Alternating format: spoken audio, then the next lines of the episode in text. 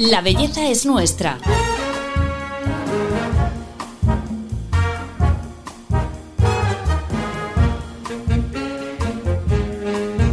Un podcast de Telva.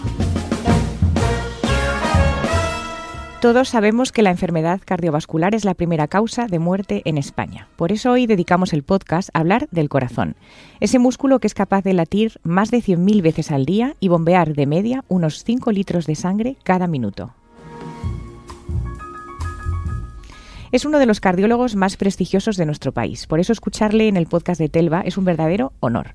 Ha sido vicepresidente de la Sociedad Europea de Cardiología, es catedrático en la Universidad de Alcalá, jefe de servicio del Hospital Ramón y Cajal y del Hospital Universitario Sanitas La Zarzuela.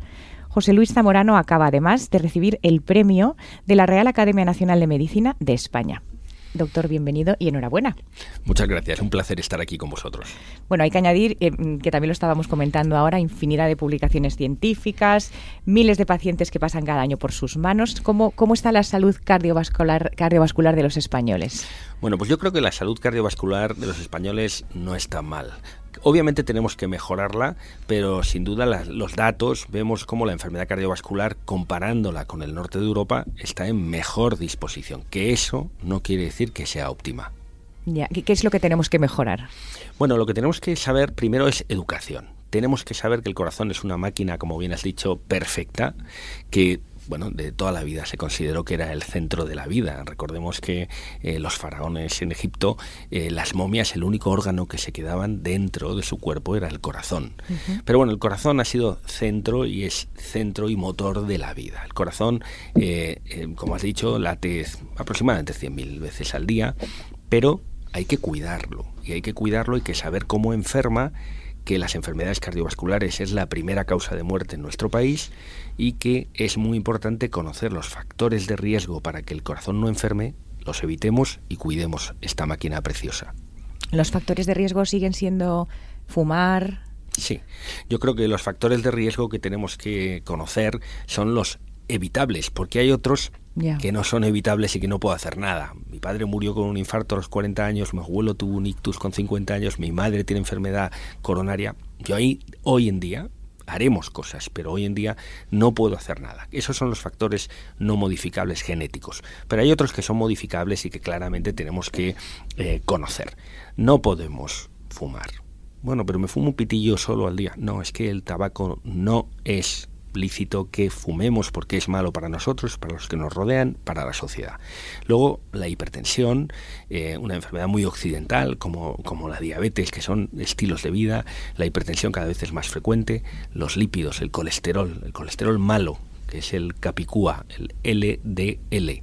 El colesterol malo tenemos que tenerlo muy bajo. Obviamente, el sedentarismo, y ahí sí que podemos hacer mucho. No olvidemos que nuestros genes, nosotros estamos hechos con genes de hace miles de millones de años y no estaban hechos para sentarnos, hmm. ordenador, comer mucho en el desayuno, comer mucho a mediodía, comer mucho en la comida, comer mucho en la cena. No, no, no. Estábamos precisamente para hacer ejercicio, para cazar, para no cazar todos los días. Y aquí cazamos bisonte, desayuno, mañana, tarde. O sea, yo creo que el sedentarismo es un enemigo también nuestro. Tenemos que hacer ejercicio y luego también no olvidemos el estrés, lo que llamamos la personalidad tipo A.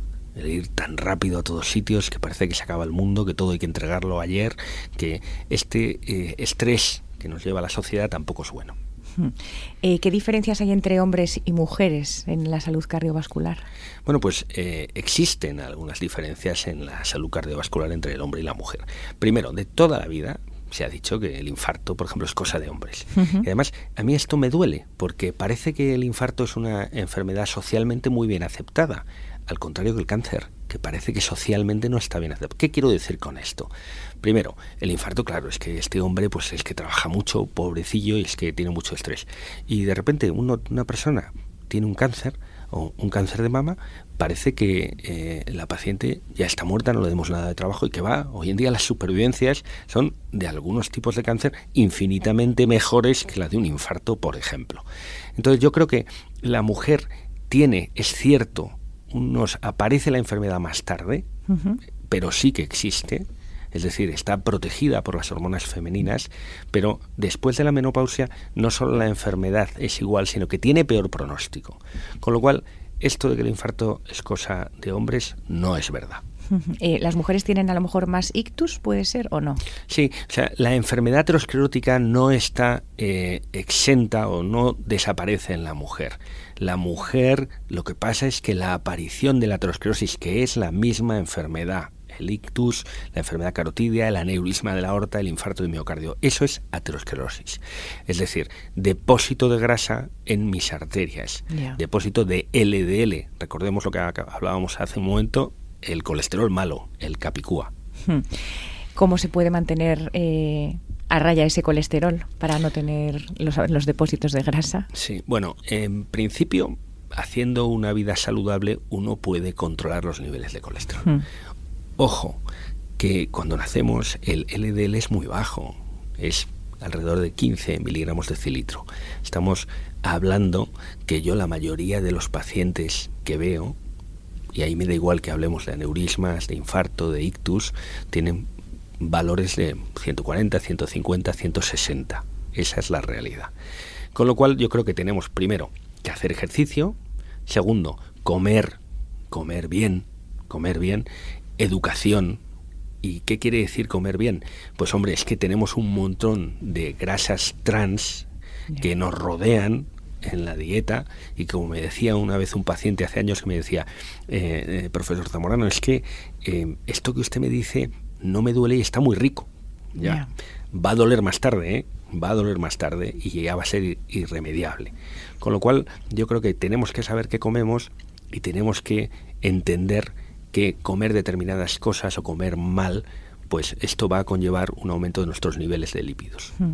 ¿Cómo avisa el cuerpo, ahora que estaba diciendo que, luego va a tener consecuencias a largo plazo, aunque no las vemos, cómo avisa el cuerpo de que le hemos hecho algo malo a la salud cardiovascular? Bueno, ahora que nos hemos centrado un poco, porque hay otra serie de enfermedades del corazón, pero nos hemos centrado inicialmente en el infarto, en el ictus, en la aneurisma, es decir, en la aterosclerosis, en el corazón estamos hablando de angina de pecho, que puede ser anterior, puede ser, no siempre, uno puede tener un infarto como primera manifestación, pero hay muchas veces que el paciente tiene angina de pecho y posteriormente va a tener un infarto. ¿Y qué nota el paciente? Pues es bastante característico. Hay cosas que son muy típicas y otras que son atípicas y que preocupan. Gracias mm. a Dios más las atípicas que no es nada que lo típico y que acaba en un infarto. ¿Qué es eh, el dolor típico de angina de pecho de un infarto? Pues primero no tiene por qué ser dolor. Vamos a empezar por ahí. Eh, a mí muchos pacientes me decían y me han dicho, me dicen, pues si yo no he tenido dolor nunca. Muchas veces dicen, mire, es como si tuviera una losa, me aprieta una losa unos minutos y se me va. O empiezo, hago un ejercicio, noto una losa, pero no le doy importancia porque paro y se me quita. Eso es tremendamente preocupante.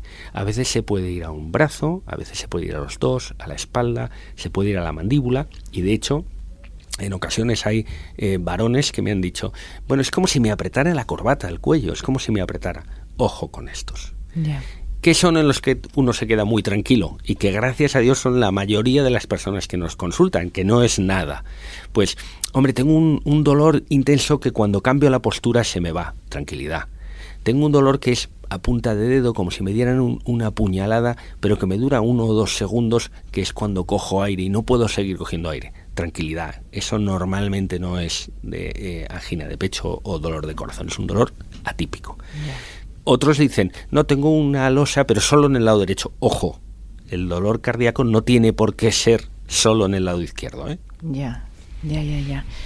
Eh, ahora que se habla tanto también de medicina predictiva, o sea, incluso nos hacemos análisis genéticos, que yo no sé si en, el, ámbito de la salud cardiovascular eh, sirven, se hacen. ¿Puedo saber si voy a tener eh, una enfermedad o un infarto? O un... Bueno, Hoy en día, eh, ver si tengo aterosclerosis no hace falta un estudio genético. Decíamos que efectivamente hay familias que claramente tienen un componente genético porque ves que toda la familia tiene aterosclerosis, pero hoy en día con las técnicas que tenemos de imagen, eh, el TAC coronario de muy baja radiación, que es en un latido, en un, latido, yo puedo decirle a un paciente si tiene sus coronarias obstruidas con aterosclerosis o no las tiene, o las tiene como cuando nació. Y eso hoy en día la tecnología igual que una revolución tecnológica en la sociedad, en la sociedad civil, esa revolución tecnológica aplica también a la medicina. O sea, hoy tenemos una cantidad de herramientas diagnósticas que nos permiten decir cómo está un paciente y cierto grado de pronóstico con otras pruebas qué es lo que va a ocurrir. ¿Cuáles han sido los grandes avances en cardiología eh, que, usted que, señalaría como hitos? Sí, bueno, mm, hitos claros en, en, la medicina fue, por cierto, la mayoría de los que voy a decir nacieron de Europa. Es que Europa, eh, eh, yo me acuerdo dando una vez una conferencia en, en, la Comisión Europea que dije, vamos a ver, si miramos hacia el norte y a la derecha, tenemos Asia, no podemos competir en horas de trabajo. Yo cada vez que he ido a Asia, y creo que en nuestro equipo trabajamos bastante, parecemos vagos.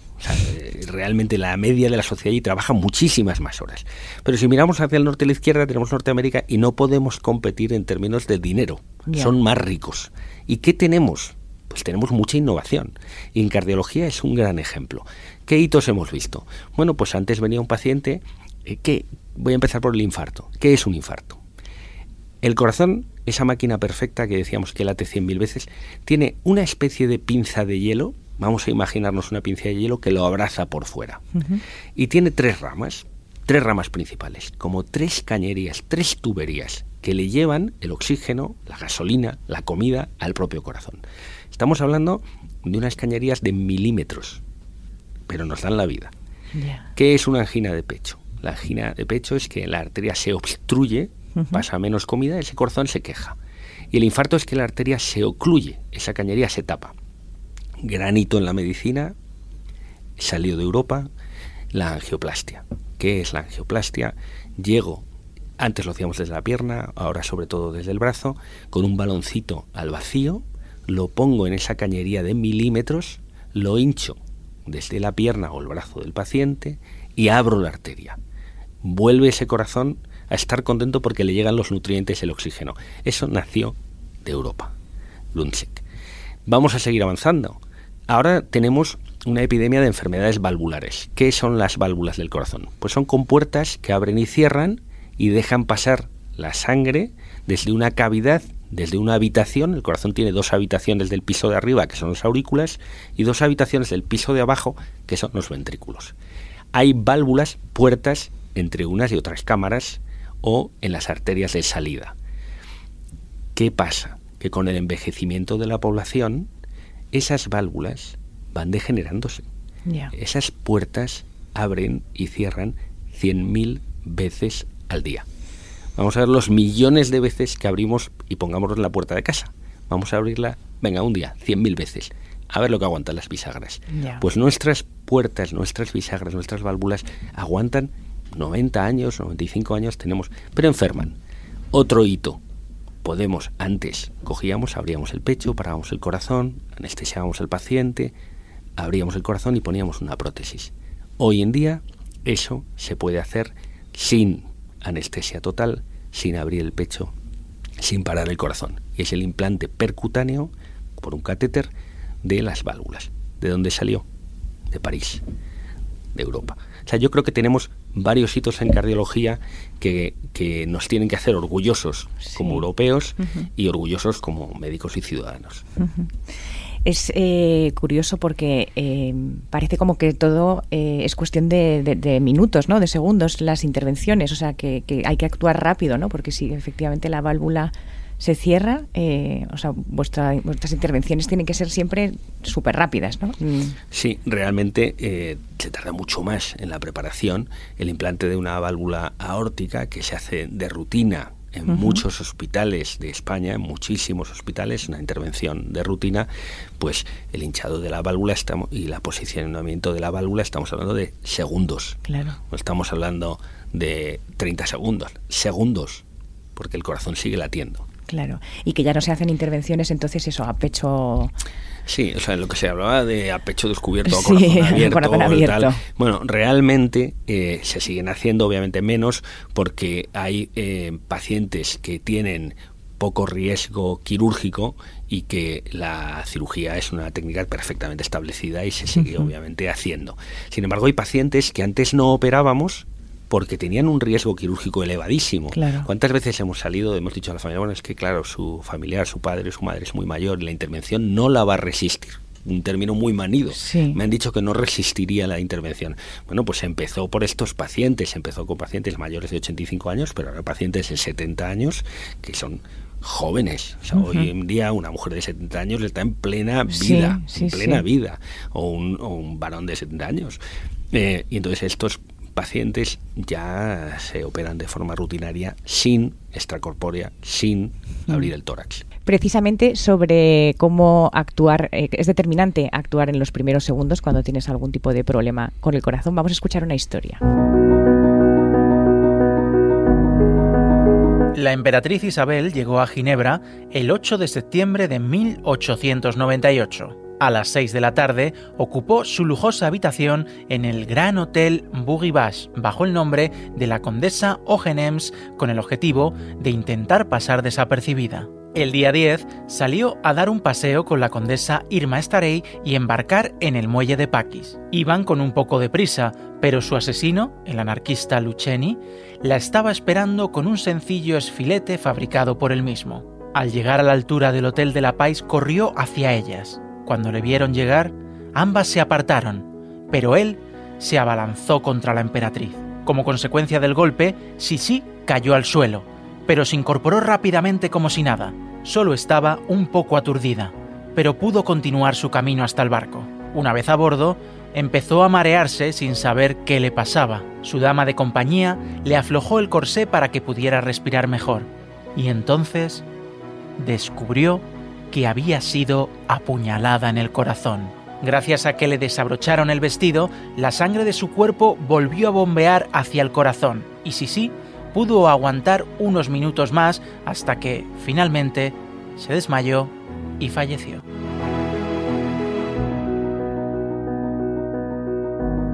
El corazón ha tenido bastantes historias a lo largo de, hmm. de la vida y la aorta y personas muy muy influyentes en la sociedad. El mismo Einstein eh, tiene alguna anécdota en su cirugía órtica. Pero bueno, el, eh, alguna que a mí me haya eh, gustado saber y profundizar. Isabel de Baviera, más conocida, recordemos, como Sisi Emperatriz, y la, todo el mundo la recuerda por, por una Romy Schneider espectacular en los años 50 que hizo la película de Sisi Emperatriz. Sisi Emperatriz se casó joven, se casó con 16, 17 años con Francisco José, emperador y estaba en Ginebra y ella, eh, siendo presumida, probablemente eh, eh, hoy tendría... Yo no tengo, tengo mis dudas que si siempre actriz no tuviera un problema de anorexia, tenía una, un perímetro, un perímetro de 50-55 centímetros con el corsé en la cintura. Eso es muy pequeño y eso es un corsé muy apretado. Bueno, pues salió de su hotel en Ginebra, iba a coger el vapor para ir a Montreux y iba con su eh, dama de compañía y recordemos su historia que se acercó un anarquista y le clavó un estilete en el pecho. Eh, ella entre los nervios y que quería coger y tenía que coger el barco, perdió un momento el conocimiento ahí en la calle y su asistente, su dama de compañía, eh, le quitó el corsé. Y al quitarle el corsé, recuperó la conciencia y suficiente como para llegar al vapor, subir al vapor y cuando llegó otra vez de nuevo al vapor, ahí perdió el conocimiento y ya la trasladaron al hospital. ¿Qué le pasó? El corazón está rodeado por una membrana que se llama el pericardio. Es como el calcetín es al pie, como el pericardio es al corazón. Eh, el estilete le perforó la cámara más anterior del corazón y lo que hizo fue salir sangre que quedó entre el propio corazón y su calcetín y el pericardio, la membrana que le rodea. Eh, al quitar el corsé, realmente le salvó la vida inicialmente su, su dama de compañía. ¿Por qué? Porque el corsé aprieta tanto que impide un poco el retorno de la sangre al corazón desde las piernas. Le quita el corsé, la tumba, va más sangre al corazón y es capaz de seguir bombeando y mantener la presión inicialmente ya después ya es inevitable. De hecho, la llevaron al hospital, observaron que efectivamente tenía una, una, perforación cardíaca por el estilete, que se había tenido una, lo que llamamos nosotros un taponamiento del propio corazón y falleció. Madre mía, ¿tendría solución eh, actualmente? Bueno, sí, sí. O sea, es decir, un taponamiento, si lo coge uno a tiempo, que es simplemente hay que drenar, precisamente se pincha y se pincha desde fuera, o sea, desde la boca, lo que llaman los pacientes la boca del estómago, donde acaba el esternón, con una aguja fina, se pincha y se extrae ese líquido que lo que está haciendo es comprimir al corazón desde fuera. Se drena y, hombre, el paciente es una situación grave, pero desde luego cogida a tiempo solucionable. Cuando hablamos de salud cardiovascular, eh, antes lo has comentado, que siempre estamos pensando en el infarto, pero ¿hay otras patologías que, o incluso algunas nuevas que están apareciendo o estáis descubriendo? Sí, hemos hablado del infarto, hemos hablado de las válvulas y nos, no tenemos que olvidarnos el campo de las arritmias. ¿Cuántas veces tenemos pacientes que nos dicen, tengo unas palpitaciones, doctor, que, que realmente no me, no me dejan vivir? El corazón tiene su sistema eléctrico, es otro de los sistemas. Hemos visto el de tuberías, el de cañerías, hemos visto el de compuertas, tiene también un sistema eléctrico. ¿Eso qué quiere decir? Pues haciéndolo de forma simple, pero para entendernos todos, en el piso de arriba a la derecha del corazón hay un interruptor, hay una pila, y esto se llama el nodo sinusal. Esta, este interruptor eh, salta a la pila y va por un sistema eléctrico, unos cables de la luz, que se dividen en unas ramas hasta el final y cuando el estímulo eléctrico de la pila del interruptor llega al final, el corazón se contrae, mm. como si fuera interruptor, cable y bombilla. Yo le doy al interruptor, va la electricidad hasta la bombilla y cuando llega se enciende. ¿Qué ocurre? Que tenemos una gran epidemia de pacientes, de personas normales, que ocasionalmente o de forma permanente pueden perder ese, esa pila el corazón es mucho más inteligente, entonces no por perder la pila el corazón se para, pero si uno nota arritmias. ¿Qué, ¿Qué dice el paciente? Pues dice, noto que el corazón como que me va más rápido, o arrítmico, o un caballo galope. Otras cosas que dicen, se me sale el corazón por la boca. Todo esto eh, puede ser que un paciente está que ha entrado en una arritmia muy frecuente, cada vez la vemos más, que es fibrilación auricular. ¿Y cuál es el problema? Pues el problema es que eso se asocia mucho a ictus. Por eso tenemos que verla, identificarla, tratarla y hoy en día con algunos procedimientos como es la ablación, curarla. ¿Qué es lo de la ablación? La ablación es una intervención que hacemos también por la, desde la pierna, o sea, no hay que abrir el pecho, pero localizamos el circuito, donde está el circuito de la arritmia y lo quemamos. Lo podemos quemar con radiofrecuencia o lo podemos quedar con frío. Pero al final es quemar ese cortocircuito, es quitar el cortocircuito eléctrico para que el corazón lata por donde tiene que ir su sistema eléctrico sano. buena alimentación, deporte, también hemos dicho, no fumar. El tema del deporte me interesa porque no cualquier deporte vale. También podemos dañar al corazón si, si no lo hacemos correctamente, ¿no?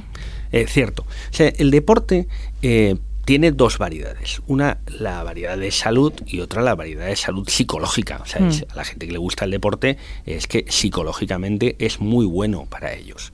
Sin embargo, hay gente que no le gusta hacer deporte. Hay otros que dicen, a mí no me gusta sudar.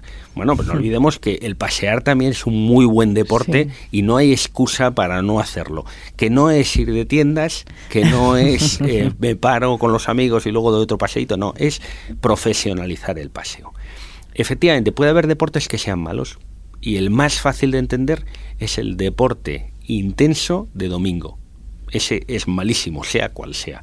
Uno no debe decir, mira qué bien que es la maratón de Nueva York, me voy a Nueva York, por cierto, de compras y me hago la maratón. Y, es la, y lo primero que voy a comprarme son unas zapatillas. Eso es un disparate. Eh, eh, quizá eh, hemos puesto demasiado exceso lo del maratón, pero podría ser media maratón o 10 kilómetros. Es decir, un ejercicio intenso sin estar preparado es malo, igual que un ejercicio estando preparado es muy bueno. Luego hay algunos que es verdad que son mejores que otros, ¿no? Los isométricos eh, para los enfermedades, los enfermos con cardiopatía son peores, los que no me muevo del sitio. No es lo mismo hacer eh, pesas de mantenimiento, que está muy bien, hago mantenimiento, que es lo que quiero, mm, me voy a voy a hacer alterofilia hoy que me ha dado por ahí, que sin estar preparado. Ya, ya. O sea que caminar, eh, ¿cómo tendríamos que hacerlo? ¿Todos los días? Sí, caminar hay que buscar un sitio igual. Y rapidito, ¿no? Y rápido, a ritmo de paseo. Y además yo invito a los que nos escuchen a que lo hagan un día y luego otro día a la misma hora y luego otro día y se van a dar cuenta la cantidad de profesionales del paseo que hay, porque como lo hagan por la misma ruta a la misma hora, van a encontrarse a la misma gente que van sin hablarse, y a veces veo parejas sin hablarse, van a ritmo de paseo, van juntos paseando. No es ir de conversación para irse a tomar una cervecita, eso no es. bueno, pues tomamos nota de este consejo y eh, te voy a pedir otros cinco más para terminar el episodio, eh, cinco hábitos que, podríamos eh, incorporar a nuestra rutina para tener buena salud cardiovascular.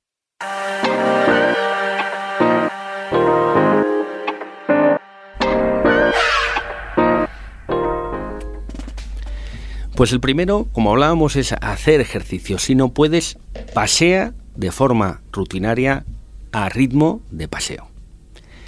El segundo, no te acerques a un sitio donde vendan tabaco y no lo compres y no lo fumes. No podemos fumar. El tercero es conócete a ti mismo.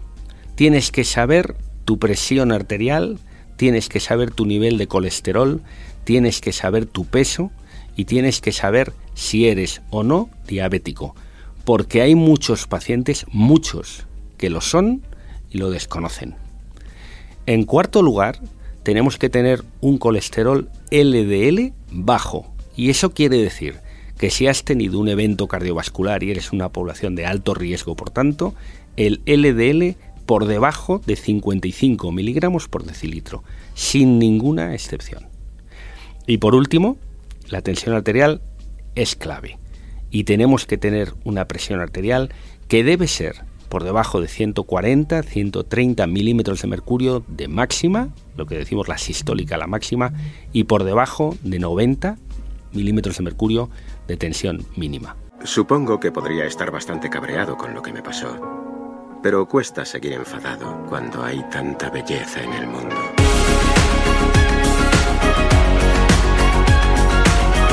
La belleza es nuestra. Un podcast de Telva.